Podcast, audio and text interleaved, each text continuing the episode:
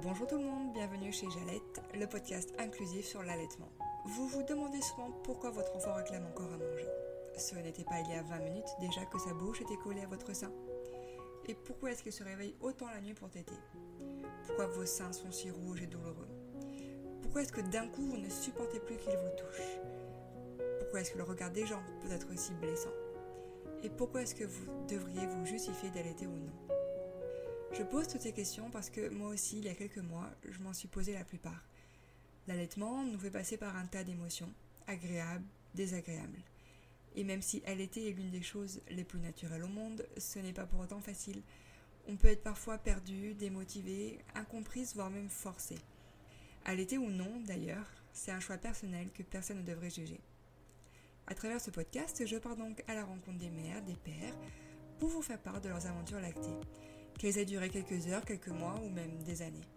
J'espère que vous y trouverez des informations utiles, l'occasion de demander de l'aide, un moyen de se pardonner, l'envie d'essayer ou la force de se battre pour y arriver.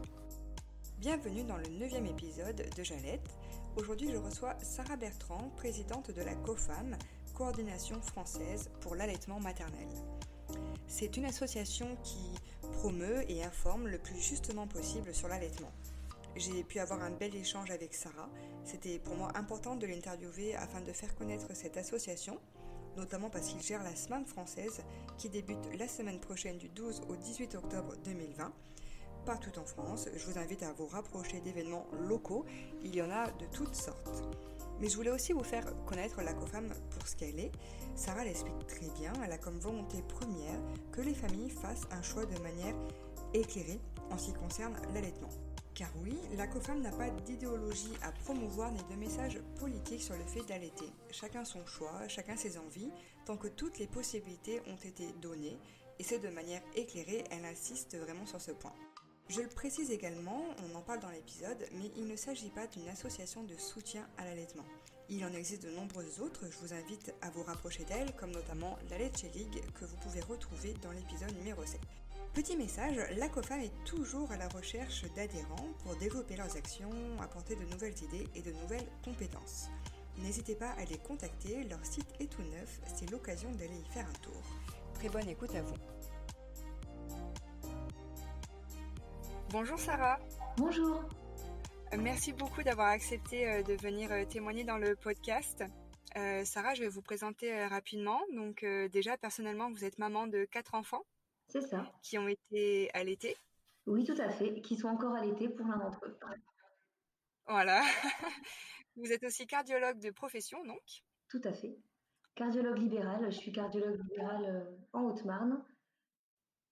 Ça fait longtemps que vous êtes cardiologue? J'ai été thésée en 2012. Donc 8 ans. Un métier complètement euh, différent de l'allaitement. Tout à fait différent de l'allaitement. Je ne soigne pas d'enfants et de mères euh, allaitante et euh, voilà, pas du tout euh, pas du tout ma partie du côté professionnel. L'allaitement est vraiment un investissement personnel. Exactement, c'est pour ça que vous êtes euh, présidente au sein de la COFAM depuis deux ans maintenant. Depuis deux ans maintenant, oui, tout à fait. J'ai eu la chance de rejoindre cette équipe il y a trois ans en tant qu'administratrice. Et on m'a proposé d'être présidente il y a deux ans et j'ai accepté. Je ne regrette pas du tout d'avoir relevé le challenge. C'est super intéressant. J'apprends beaucoup de choses et je travaille passionnant. C'est parfait, on en, on en, reparlera après. Avant ça, j'avais une première question euh, plutôt euh, générale. Quelle était la, vision de l'allaitement Enfin, quelle était votre vision de l'allaitement avant d'être maman? Eh bien, en fait, euh, j'en avais pas beaucoup parce que j'ai été maman très jeune, hein, à 22 ans, et je m'étais pas vraiment posé la question sur l'allaitement avant. Disons que j'ai eu mon enfant, j'avais du lait, donc j'ai allaité mon premier enfant sans me poser plus de questions que ça. J'avoue que dans les années 2000, j'ai pas l'impression qu'on m'ait abordé le sujet pendant ou avant ma grossesse. J'avais pas d'enfant autour de moi, mais quand elle est née, bah, je l'ai mise au sein, tout simplement. Vous avez testé et c'est bien fait, c'est parti quoi. Exactement. ça s'est passé comme ça. J'ai pas eu de soutien, j'ai pas eu euh, de gens contre moi, je n'ai pas eu de gens pour moi non plus. Je dois dire que ça s'est fait de façon la plus euh, simple possible en, ce qui me concerne. Vous n'avez pas eu de grandes difficultés euh, pour mettre en place ces allaitements? Bah, à titre personnel, j'ai eu quatre allaitements euh, différents, deux qui se sont euh, arrêtés au bout de six mois. Euh, les deux derniers, un sevrage naturel pour mon troisième et un co-allaitement la dernière est encore, encore allaitée. Non, j'ai pas eu de difficultés particulières. Peut-être un petit peu pour ma dernière qui a eu quelques petits problèmes pour grossir au début, quelques petits problèmes de prise de sein. Et j'avoue que même si c'était un quatrième allaitement, j'ai bien pris conscience que c'est pas parce qu'on a eu trois allaitements parfaits que on n'a pas forcément de doute sur le quatrième. Mais bon, ça s'est quand même très bien passé parce que j'ai eu la chance d'être entourée principalement parmi les bénévoles qui travaillent avec moi à la COFAM de super consultantes en lactation qui ont pu me soutenir. Donc c'était très bien. Ah, c'est super important d'avoir du soutien dans ces moments-là. Et puis c'est bien de, souligner qu'effectivement, un allaitement peut très bien réussir une première fois et puis après avoir des difficultés plus tard pour un deuxième enfant, troisième, etc. Donc, c'est bah, une, une relation, hein, l'allaitement. Ce n'est pas qu'un mode d'alimentation, c'est une relation entre la mère et l'enfant. Et parfois, eh ben, on a besoin de soutien pour faire quelques ajustements. C'est normal. Oui, oui, bien sûr. Du coup, on peut vraiment dire que c'est vos expériences d'allaitement qui vous ont mené euh, euh, sur le chemin de la COFAM alors? Mes expériences euh, d'allaitement, mais aussi mes expériences, tout simplement, mon attirance pour le monde de, l'enfance, pour le soutien à la maternité, pour, pour la préservation du couple mère-enfant, au-delà de mes propres expériences, effectivement. Bon, alors parlons de la COFAM, justement. Est-ce que vous pourriez la présenter au niveau de, bah, de ce qu'elle fait, son but, son historique, ses évolutions, ses actions? Oui, bien sûr. Alors, la COFAM est une association loi 1901 à but non lucratif. nous sommes reconnus d'intérêt général au double titre de nos activités sociales et scientifiques, ce qui est très important pour nous puisque effectivement nous essayons toujours de mettre en avant cette, cette, double casquette de la COFAM sur le plan scientifique et sur le plan social. une association qui a été créée en 2000, donc il y a déjà un certain nombre d'années. Ses buts principaux se sont certainement un petit peu modifiés au cours des années. Moi, je ne les rejoins que depuis trois ans. Mais le but principal, c'est de diffuser les recommandations de santé publique existantes. On n'essaye pas de faire des preuves quelconques, elles existent déjà concernant l'allaitement. Et aussi de diffuser le code de, commercialisation des substituts du lait maternel hein, qui a été édité par euh, l'OMS en 1981 et qui protège tous les enfants, hein, pour euh, les enfants allaités comme ceux qui ne sont pas allaités d'ailleurs, hein, euh, contre le marketing agressif et, tout un tas d'autres choses passionnantes qui sont, qui sont dans ce code que j'invite chaque professionnel de santé en lien avec la petite enfance à lire. Nous rappelons également aux, décideurs hein, que nous avons ratifié la Convention internationale des droits de l'enfant régulièrement et que donc à ce titre nous nous engageons à lui fournir les meilleures conditions possibles pour lui qui en matière de santé. nous interpellons aussi régulièrement les pouvoirs publics sur des situations précises donc jamais dans le militantisme, hein, toujours avec, avec le rappel de ces recommandations, de ce code de commercialisation pour interpeller les pouvoirs publics et leur faire, leur faire voir les choses des fois avec un peu plus, avec un autre angle de vue que celui qu'ils auraient peut-être spontanément parfois. Par exemple, récemment, nous avons envoyé un courrier concernant le décret d'application sur les, la réforme des absences pour raisons familiales dans la fonction publique en fait où euh, nous trouvions que les femmes n'étaient pas assez protégées par rapport à leur heure d'allaitement ou la possibilité de tirer leur lait. Euh, je vous invite à prendre connaissance de ce courrier que nous leur avons euh, adressé. dans, nos, dans, nos, dans, nos, dans nos buts aussi, nous organisons la JNA tous les trois ans. La JNA est un congrès de formation professionnelle hein, ouvert au public. Tous les ans, nous fédérons les acteurs pour la SMAM, c'est-à-dire qu'on en parlera un peu plus tard, mais on rassemble autour d'un thème, d'une image, on, fournit des supports aux adhérents. Euh, nous avons aussi beaucoup de choses que nous souhaiterions développer, en particulier autour de notre, de notre axe social, euh, sachant que dans tous les cas, nous souhaitons toujours être le plus inclusif possible, c'est-à-dire qu'on va parler aux professionnels, mais aussi aux parents, euh, à la famille. Nous essayons toujours d'inclure dans notre démarche, que ce soit visuellement ou sur notre discours, toutes les familles, c'est-à-dire y compris monoparentales, homoparentales, euh, les familles également en situation de grande précarité. Euh, nous avons aussi euh, beaucoup essayé d'ouvrir la porte vers l'outre-mer. Et puis enfin, nous avons un conseil scientifique à la COFAM qui travaille, qui travaille beaucoup et qui publie régulièrement des avis d'experts. Là, ils sont en train de travailler actuellement sur le poids des bébés à la maternité. Est-il vraiment nécessaire de les peser De façon un petit peu provocatrice, je pose la question. voilà. D'accord, c'est vraiment un, champ d'action global. C'est super intéressant. je, trouvais ça important justement de, rappeler ce que vous faites parce que vous me disiez au, téléphone quand on avait préparé l'interview que souvent les mamans, les parents vous confondent avec une association de soutien à l'allaitement. Donc je trouve que c'est de, dire que vous, votre champ d'action, c'est plutôt côté professionnel, côté juridique. Alors côté juridique, je ne dirais pas ça. On a plutôt un champ d'action du côté professionnel et associatif. Je dirais qu'on est l'interlocuteur du gouvernement sur toutes les questions d'allaitement.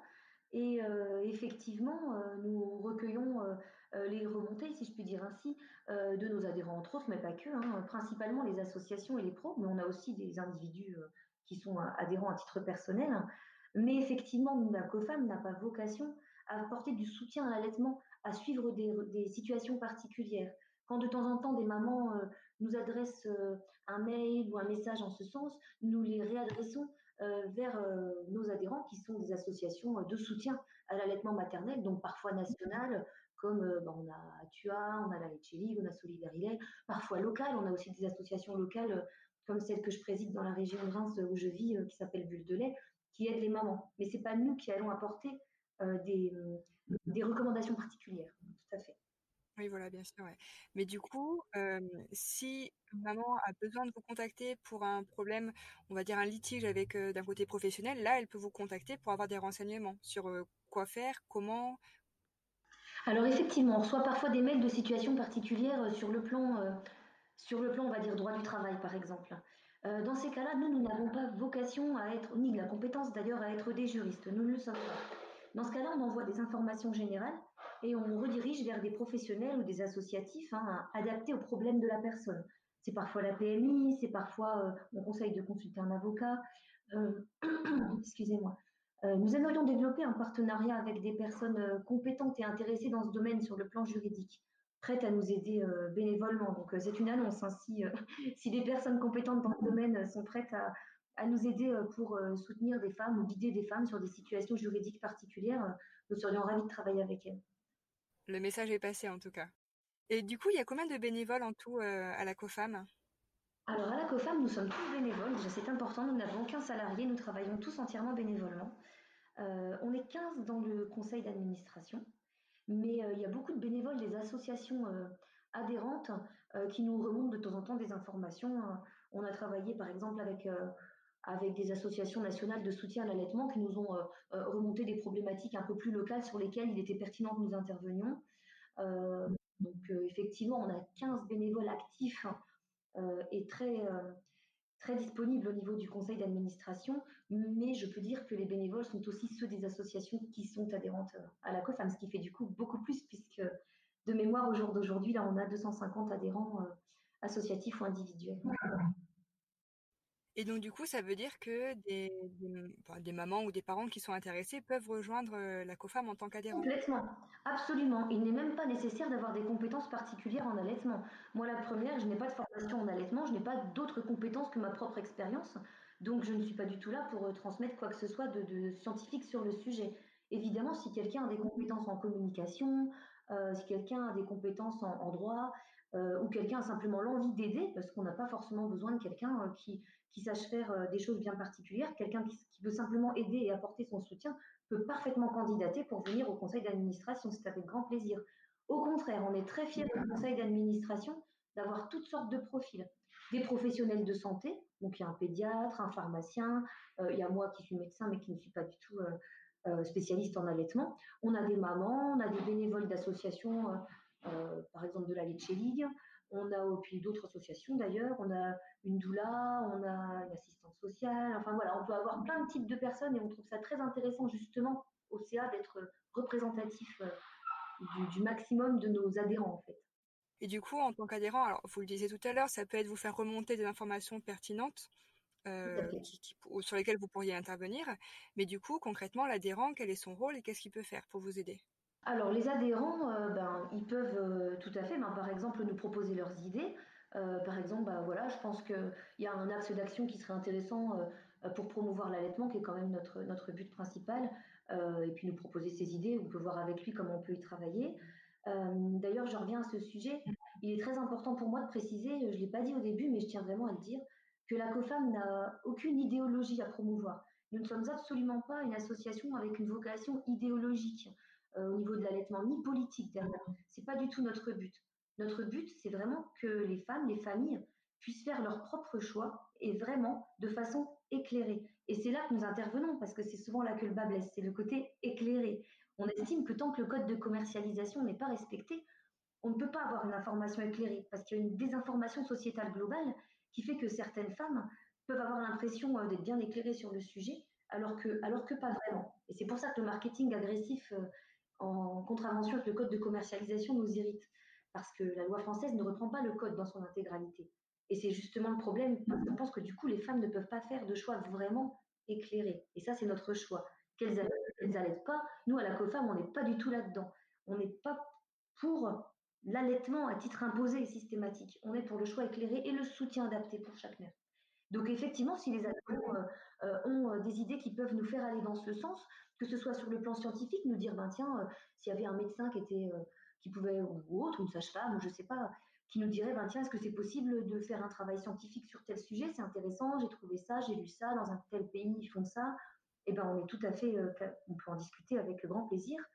Euh, aussi, si quelqu'un, euh, eh bien, par exemple, comme vous, a l'idée de, nous, de nous faire parler pour nous, pour nous, nous faire connaître, pour diffuser notre message, eh ben, j'estime que c'est aussi une façon de participer.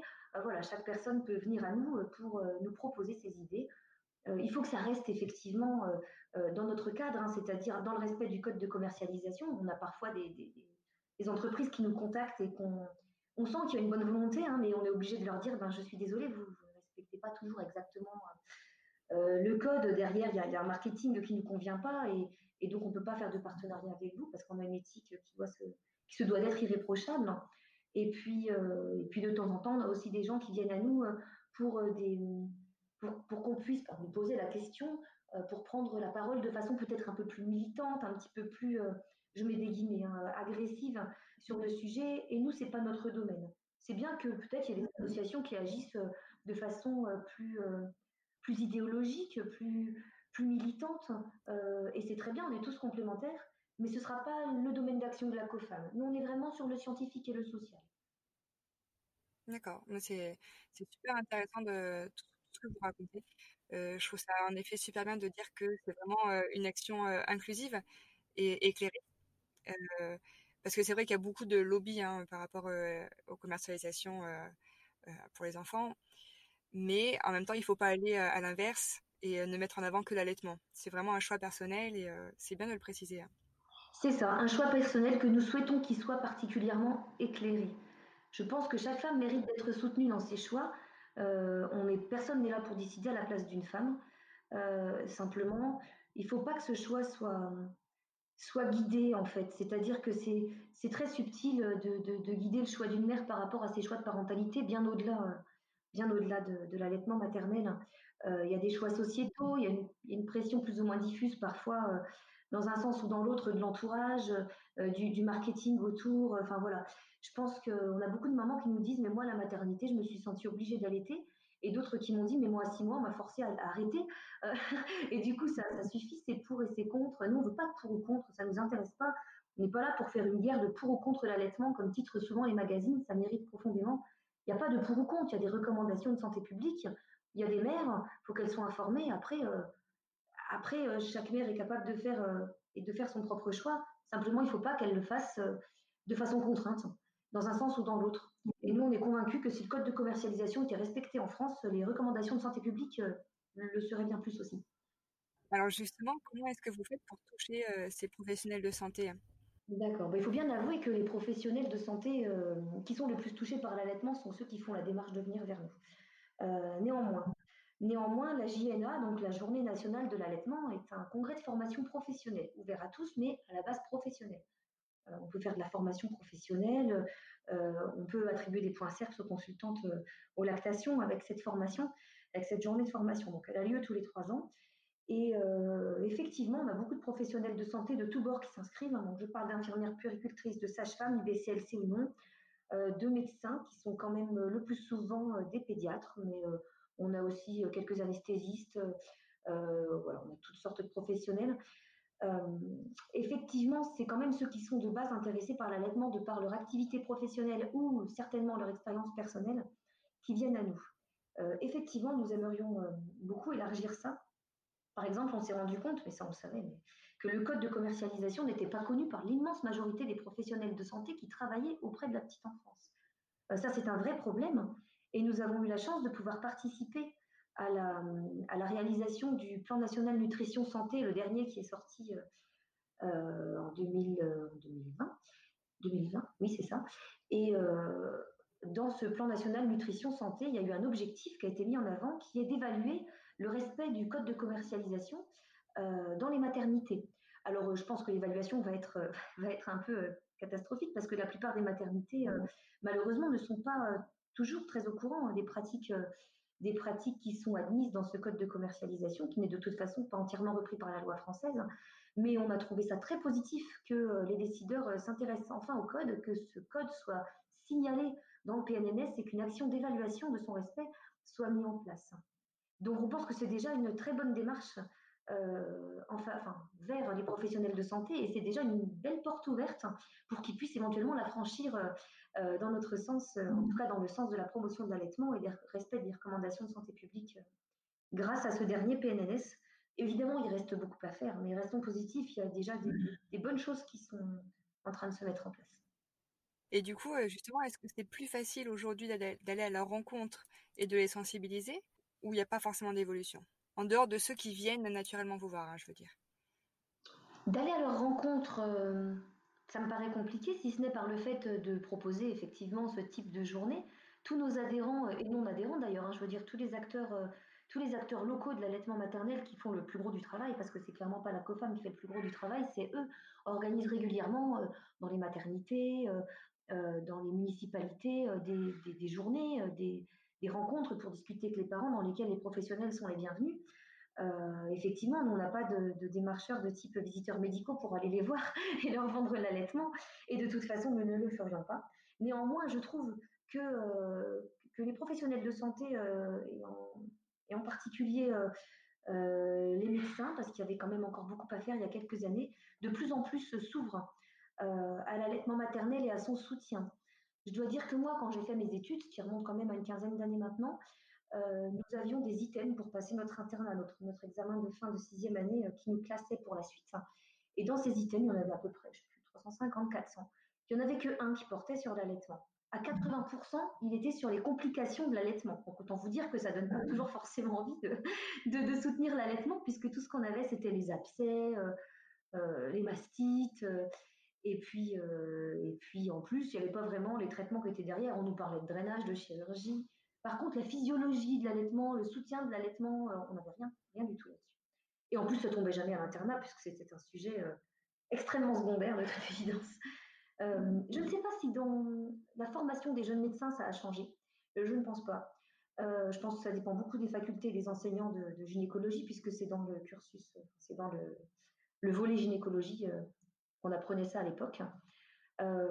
et je crains que encore aujourd'hui, beaucoup de ces formations soient faites, par exemple, aux internes aux pédiatries, par des, des fabricants ou des distributeurs qui ne respectent pas le code de commercialisation. Donc c'est sûr que quand on a certains, certains fabricants de, substituts du lait maternel qui viennent nous former à l'allaitement maternel, bah, le message c'est oui, c'est super bien les six premiers mois, mais surtout si ça ne marche pas, n'hésitez pas. Hein. Évidemment, ils ont leurs produits et c'est, ils sont nécessaires parfois ces produits. On n'est pas contre euh, les substituts du lait maternel, bien au contraire. Ils sont nécessaires pour les femmes qui ne souhaitent pas allaiter, les enfants euh, qui ont euh, des problèmes de santé, les femmes qui ne peuvent pas pour une raison ou une autre l'été. Heureusement que ces substituts existent, il n'y a aucun problème avec ça. C'est leur promotion qui nous pose problème parce qu'on pense qu'elle touche des femmes qui n'en auraient pas forcément eu besoin ou envie. Donc on pense que ce sont ce type de distributeurs ou de fabricants euh, qui font euh, les formations euh, auprès des, jeunes étudiants et la formation continue auprès des étudiants ou des, professionnels par la suite, ça pose forcément un, petit problème, comme vous le pouvez, comme vous pouvez l'imaginer. Néanmoins, eh bien, il faut bien de l'argent pour faire une formation et, euh, c'est toujours vers, euh, vers ce, type de, de, fonds euh, que, que les gens se tournent parce que parce que c'est facile à trouver de ce côté-là. Et ça, je l'entends, je ne blâme personne hein, parce qu'effectivement, c'est plus facile d'organiser quelque chose quand on a tout clé en main. Et ça, attention, je ne critique personne sur ce sujet, c'est tout à fait compréhensible. alors, je voudrais revenir sur une commission qui a été mise en place il y a un petit temps maintenant par le gouvernement, donc qui s'appelle les 1000 premiers jours. C'est à l'initiative du gouvernement pour justement parler des 1000 premiers jours après, enfin, quand on a un enfant, quand on a accouché et les débuts avec un enfant. Vous avez pu donner votre voix auprès de cette commission. Du coup, je voulais savoir quelles ont été vos recommandations en ce qui concerne l'allaitement.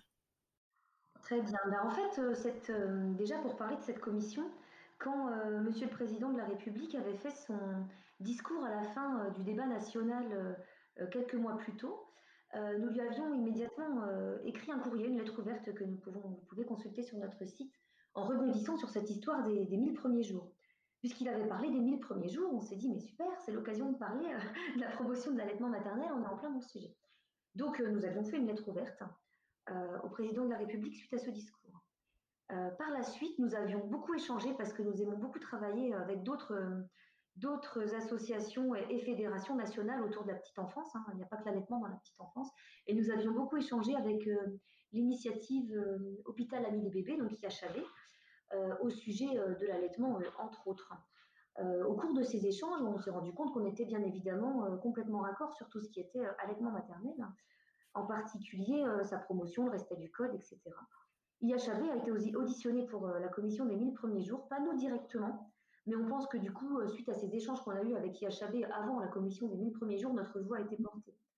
nos, recommandations étaient celles que je vous ai définies plus tôt. Nous souhaitions évidemment le respect du code de, commercialisation des substituts du lait maternel, avec une loi française qui reprendrait l'ensemble des préconisations euh, de ce code et pas seulement partiellement. Un exemple le plus connu, c'est qu'en France, il est interdit de faire la promotion des substituts euh, euh, pendant les, pour les six premiers mois de l'enfant, alors que, en fait, dans le code, toute promotion, quel que soit le produit, est interdite. Nous souhaitions qu'il soit mis en avant que les recommandations de l'OMS, c'est bien que l'allaitement est recommandé pendant les deux premières années de la vie de l'enfant au minimum, et puis au-delà des six premiers mois, bien sûr, complété par une alimentation solide, et non pas six mois, comme on entend partout comme on entend partout en France, c'est pas six mois d'allaitement recommande l'OMS, c'est bien deux ans et plus. Et pas seulement dans les pays en voie de développement, hein, comme on l'entend partout aussi, euh, mais partout. Et donc ça, c'est des choses qu'on on aurait aimé qu'ils soient mises en avant auprès en particulier des professionnels de santé. Euh, évidemment, on a aussi euh, recommandé que les femmes allaitantes puissent avoir, ne pas être discriminées sur leur lieu de travail. Discriminer semble être un mot un petit peu fort, mais quand on sait que, et parfois, même souvent, difficile pour les femmes de tirer leur lait quand elles travaillent, quand on voit la prise en charge des congés parentaux pour les femmes qui le souhaitent, euh, quand on voit euh, la durée du congé paternité qui est assez courte, hein, mais euh, j'ai cru comprendre qu'il venait de le rallonger un petit peu. voilà, donc on a essayé de, faire porter notre voix pour tous ces sujets. On espère avoir été entendu. il semblerait qu'on ait de bons espoirs d'avoir été entendu pour certaines de nos recommandations conjointes avec l'HAB et j'espère que ce sera le cas. Ah, c'est super parce que justement, j'allais dire qu'un rapport a été remis suite à cette commission. On, sait maintenant aujourd'hui que le congé paternité va évoluer. il va passer de 11 jours à 28 jours, euh, je crois que c'est l'été prochain. Oui, c'est ça, c'est sûr que ça pourrait toujours être mieux, mais c'est déjà un bon pas en avant et on aime bien souligner les choses positives à la Oui, voilà, complètement. C'est petit, mais bon, il faut que ça continue, mais c'est déjà un, bon début. Par contre, il n'y a pas grand-chose qui a été encore dit au niveau de l'allaitement, mais bon, de ce que vous me disiez juste avant, euh, vous êtes plutôt confiante et vous pensez que, que ça va le faire? Alors, disons qu'on a de bonnes raisons d'être confiant, même si c'est évident, euh, des choses seront encore à améliorer, mais je ne peux pas en dire plus pour le moment. Mais effectivement, nous avons un certain d'indications qui nous laissent penser qu'il y a des personnes qui s'investissent dans le sujet, et euh, nous avons été fortement consultés à ce sujet. Et euh, nous espérons que ça aboutisse sur ces prochains mois. Donc là, c'est sûr qu'il y a eu... On a été interrompu plusieurs fois dans nos démarches par rapport aux décideurs à ce niveau-là, puisqu'il y a eu la crise des Gilets jaunes il y a quelques temps, puis ensuite on a eu la crise du Covid. Mais on pense quand même avoir été entendu par nombre de décideurs et d'élus, donc on espère que, que ça va aboutir à quelque chose, mais je, je, peux plus, je dois m'arrêter là. je ne peux pas en dire plus. Il n'y a pas de souci. Je l'espère aussi. On, verra dans les prochains mois ce qu'il en est et, ce qui va se dire. Alors, à partir du 12 octobre euh, en France, il y a la SMAM, donc la Semaine mondiale de l'allaitement maternel. En France, euh, elle se fait donc du 12, du 12 au 18 octobre. On sait que c'est vous qui coordonnez euh, l'événement. pourquoi est-ce que vous la faites à une date différente de celle qui est mise en place au niveau mondial par la WABA alors en fait, la SNAM, c'est vrai, la COFAM est, pilotée par un groupe de travail spécifique parce que c'est beaucoup de travail. en fait, ça fait plusieurs années, je ne saurais vous dire exactement combien, que nous avons décidé de ne pas la faire en août. Euh, pour une raison qui est assez évidente, c'est-à-dire qu'en août, en France, bah, il n'y a personne. Hein. C'est-à-dire que dans les maternités, euh, la plupart des gens, enfin, il y a beaucoup de personnes qui sont parties en vacances, c'est le moment des congés. On pense qu'on n'aurait pas eu d'impact en août. Et euh, nous-mêmes, nous-mêmes, bénévoles de la COFAM, nous aurions sûrement été moins, moins efficaces pour le mois d'août. ça fait plusieurs années, donc vraiment longtemps, je crois, que la SNAM a été faite en France la deuxième semaine d'octobre. En réalité, nous essayons toujours de l'ajuster entre le 1er octobre et les vacances de la Toussaint parce que, euh, parce que ça laisse euh, aux, professionnels le temps euh, de faire leur rentrée. Je rappelle qu'on est dans un domaine entièrement bénévole, hein, donc du coup, effectivement, c'est aussi des parents qui ont certainement des enfants, qui vont organiser les événements SMAM et nous-mêmes. Donc on a décidé de faire ça en octobre parce qu'on pense qu'on a plus d'impact en octobre qu'on en aurait en août, tout simplement. Alors, quel est votre rôle, enfin quel est le rôle de la COFAM en ce qui concerne la SMAM en France? Alors en fait, la SMAM a un thème annuel qui est posé dès janvier par WABA, euh, chaque année, c'est un thème différent et notre rôle, ça va être de l'interpréter et de le traduire euh, pour la France. Parce qu'évidemment, un thème posé au niveau mondial va être interprété différemment, va être décliné différemment, qu'on soit en Inde, en France ou aux États-Unis.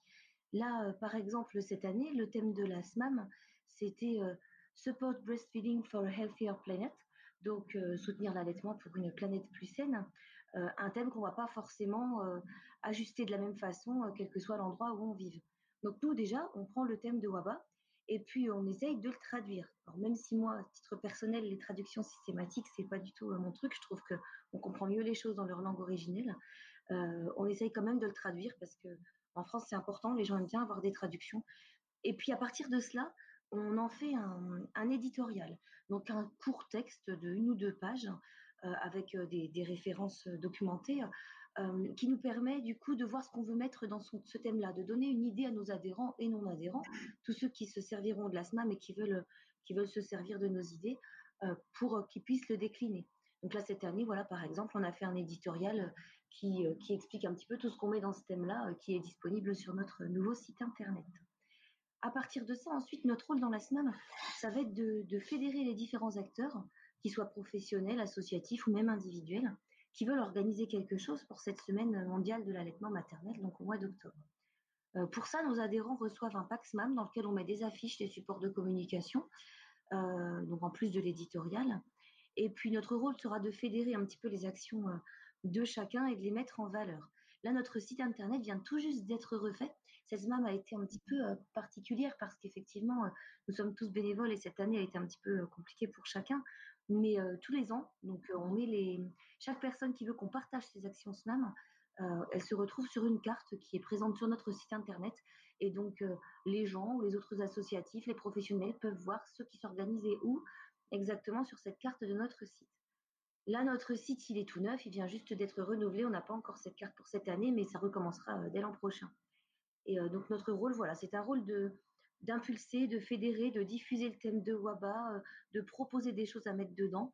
Après, euh, nous n'avons qu'un rôle de guide, hein. c'est-à-dire qu'une personne qui n'est pas adhérente à la COFAM, voire même qui ne connaît pas la COFAM, même si je souhaiterais que chacun la connaisse, euh, peut très bien organiser son action de son côté. mais c'est bien que ce soit sur le thème de WABA quand même, ça permet quelque chose de plus puissant, de plus groupé. Est-ce que vous savez un peu ce qui se fait comme action hein, bah, en France par rapport à la SMAM alors habituellement, on le sait, oui, parce qu'effectivement, on a chaque personne, enfin en tout cas nos adhérents, nous envoient leurs actions qu'on met en valeur au travers de notre site internet. Euh, là, on s'est engagé cette année à aller euh, à ceux qui nous envoyaient ce qu'ils faisaient, à les diffuser sur nos réseaux sociaux, donc sur Facebook et Instagram particulièrement. Euh, après, oui, on le sait forcément, principalement, ce sont des rencontres de, euh, de, de, mamans, des associations qui organisent des rencontres un peu particulières, des fois sur le thème de la SMAM. Il y a des diffusions de films, il y a des, oui, des ciné-débats, il y a des fois des professionnels qui organisent des sessions de formation. c'est des choses qui se font soit dans les locaux associatifs, soit à domicile des mamans pour les associations qui ont tendance à fonctionner comme ça, soit dans les maternités. Parfois dans les PMI, dans les salles municipales, il y a certaines municipalités qui sont très investies dans la périnatalité, la petite enfance. c'est le cas de la ville de Reims, dans laquelle je suis, par exemple, qui est ville amie des enfants. Hein.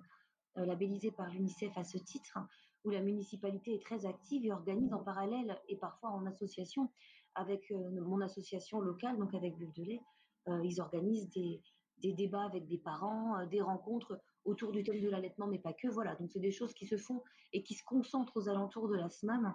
Nous, l'an dernier, on a organisé un ciné-débat, comme de nombreuses associations en France. Et euh, ils ne font pas forcément de retour directement. Nous, on n'est pas vraiment, euh, on n'est pas la police de l'allaitement hein, du tout. Hein. mais euh, effectivement, on sait ce qui se fait vis-à-vis de, de, la SMAM à peu près. Oui, tout à fait. Oui, c'était pour donner un ordre d'idée pour ceux qui écoutent.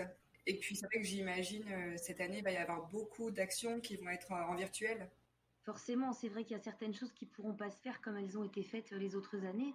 Euh, après, tout est organisable. Hein. C'est vrai qu'avec euh, avec les mesures d'hygiène en vigueur, avec le nombre de personnes non excessif qu'il faut, c'est des choses qui peuvent s'organiser. Alors peut-être pas du coup dans les locaux hospitaliers ni dans les maternités.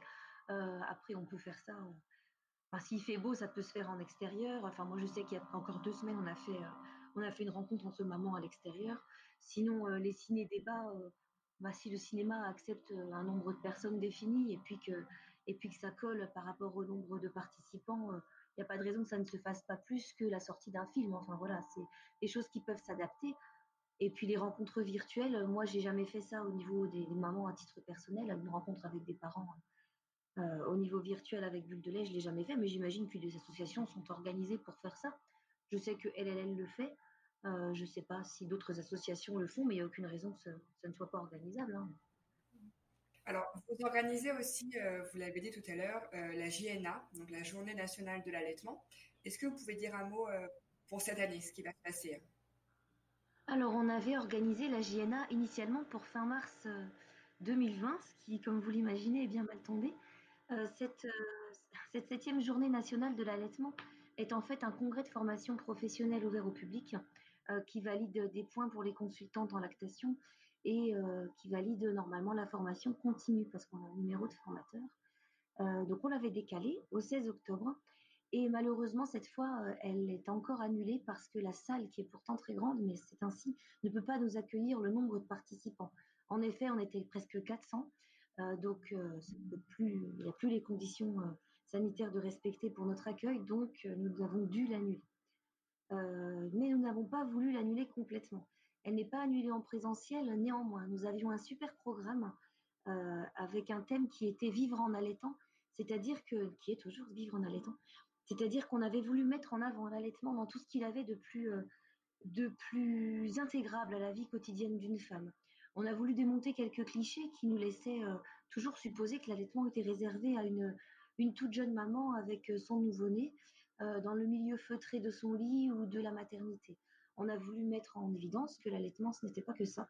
On avait une conférence sur sexualité et allaitement, alimentation et allaitement, portage et allaitement, euh, sommeil et allaitement, pour montrer qu'en fait, ça fait partie de la vie d'un enfant et d'une femme de façon totalement intégrable, même si effectivement, parfois, ça s'avère il faut s'ajuster, il faut s'adapter parce que la société n'est pas toujours euh, parfaitement adaptée à ça, mais que les solutions sont trouvables et que c'est en les trouvant qu'au fur et à mesure nous en sommes convaincus, la société s'ajustera.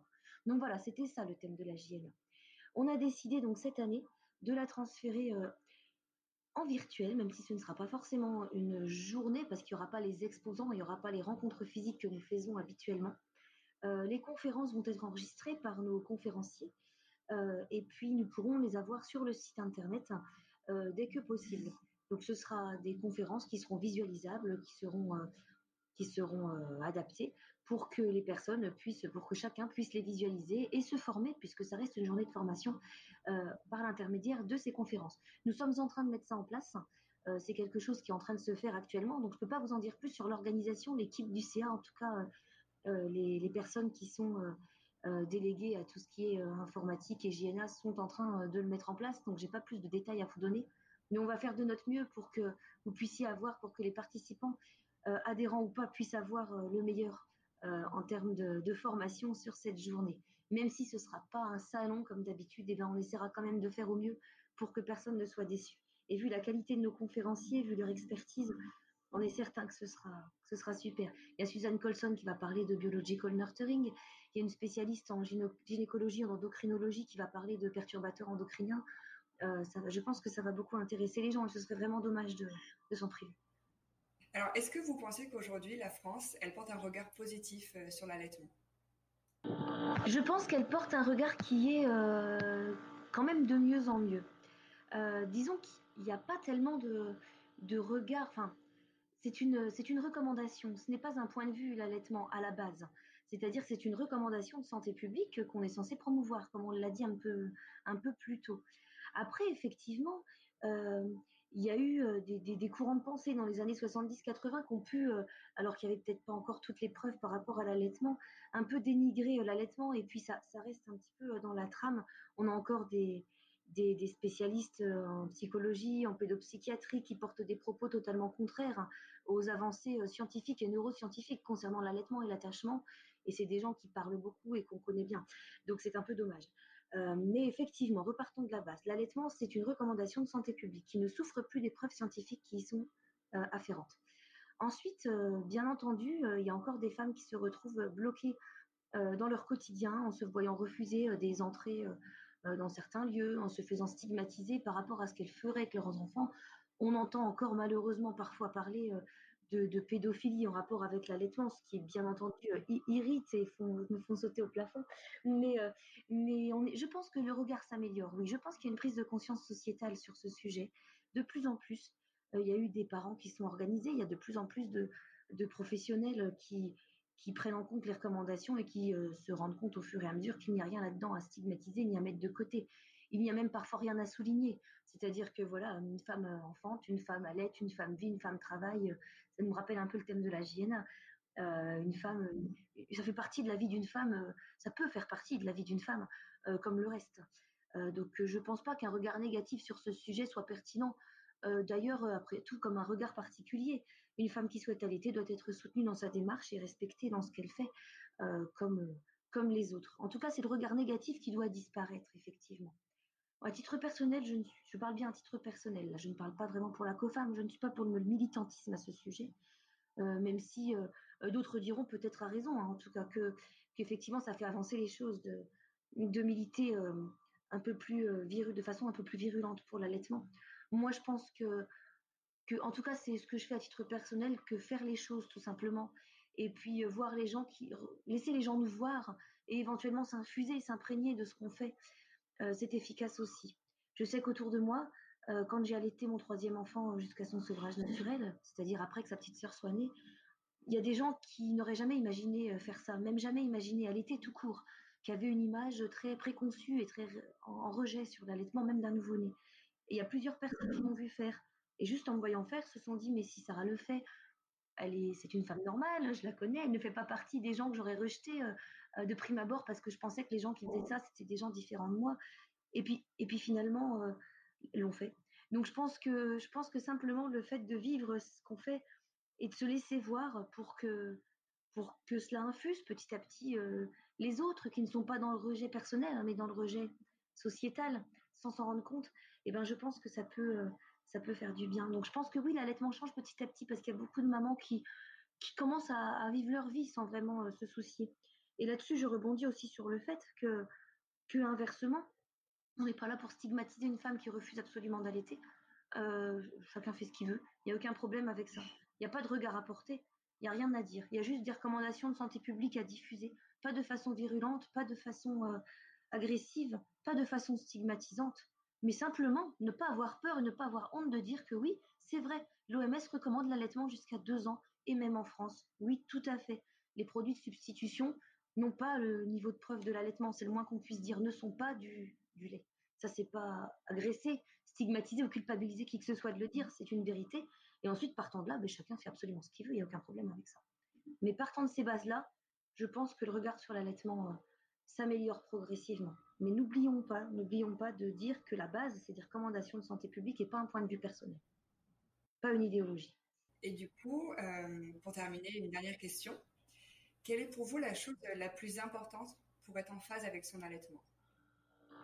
Je pense que la chose la plus importante pour être en phase avec son allaitement, euh, c'est de ne pas se laisser contrarier, euh, d'écouter tout ce qu'on a au fond de soi, regarder ce que l'on souhaite vraiment faire, comment on veut le faire. Et ça ne vaut pas que pour l'allaitement d'ailleurs. Hein. Euh, pour ne pas se sentir en échec, il faut aussi s'entourer des bonnes personnes qui sauront euh, ne, pas, ne pas contrarier sans cesse les instincts euh, naturels que l'on peut avoir. Et si on est un peu perdu et qu'on a l'impression de ne pas en avoir, s'entourer des personnes qui savent nous aider à les trouver et pas qui nous perfusent les leurs. C'est-à-dire que une mère et son enfant, c'est une relation. Une relation, ça se construit. Des fois, ça se construit avant l'accouchement, des fois, ça se construit à la naissance, des fois, ça se construit un peu après. Je suis pas du tout spécialiste de ces questions. Donc là, vous me posez la question, je réponds euh, par le biais de mes expériences et de mes rencontres associatives dans le milieu de la périnatalité. Et je m'imprègne aussi euh, beaucoup de ce qu'a écrit et théorisé Suzanne Colson dans le Biological Nurturing, qui est tout un concept qui me parle énormément, que je n'ai pas étudié, mais que j'ai lu. Euh, et je trouve que la relation entre une mère et son enfant doit être soutenue de façon discrète, pas d'interventionnisme, pas d'interférence et pas d'injonction. Je pense que ça, ça détruit quelque chose dans l'allaitement et dans la relation. Mais l'allaitement est une relation. Ce n'est pas juste un moyen de nourrir son enfant. C'est toute une relation.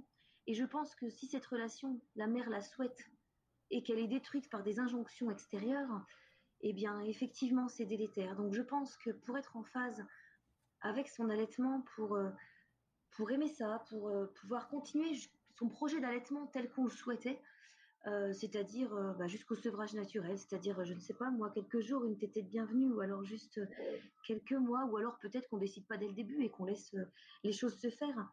Eh bien, je pense qu'il faut s'écouter soi.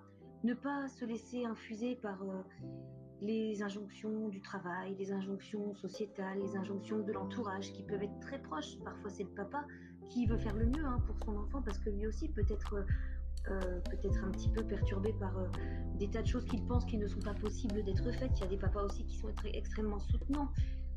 Je pense que c'est un projet de couple, mais aussi un projet de mère, et qu'il faut euh, se laisser, facile à dire, hein, mais il faut savoir écouter ce qui est au plus profond de soi. Pour se faire soutenir par des gens qui, qui sont capables de vous soutenir, bah, bien sûr, il y a les personnes proches en qui on a confiance, ça peut être une sœur, une mère, un conjoint, mais ça peut être aussi des professionnels des professionnels diplômés soit par le DULAM, soit par euh, soit des consultants dans la fonction, euh, diplômés BCPC. Ça peut être aussi simplement euh, votre médecin généraliste qui, qui est là et que, à qui vous avez tout à fait confiance et qui peut vous soutenir. Ça peut être votre sage-femme qui n'est pas diplômée mais, mais qui est toujours là pour vous. Voilà, je pense qu'il faut savoir s'écouter et éventuellement être soutenu dans son projet de mère. C'est un beau message que vous passez là. Eh bien, j'espère que ce sera possible pour chacune, chaque, future mère euh, chaque future mère et chaque mère actuelle. J'espère vraiment que ce soit possible. En tout cas, on y travaille, à notre niveau. Merci pour votre écoute. J'espère que vous avez apprécié cet épisode. Si c'est le cas, n'hésitez pas à le partager et à en parler autour de vous. On ne sait jamais, ça peut intéresser d'autres personnes de découvrir la COFAM. Et puis si vous appréciez ce podcast, eh bien n'hésitez pas à mettre 5 étoiles sur la plateforme où vous l'écoutez et à le partager, ça m'aide beaucoup. Je vous dis à bientôt pour un nouvel épisode.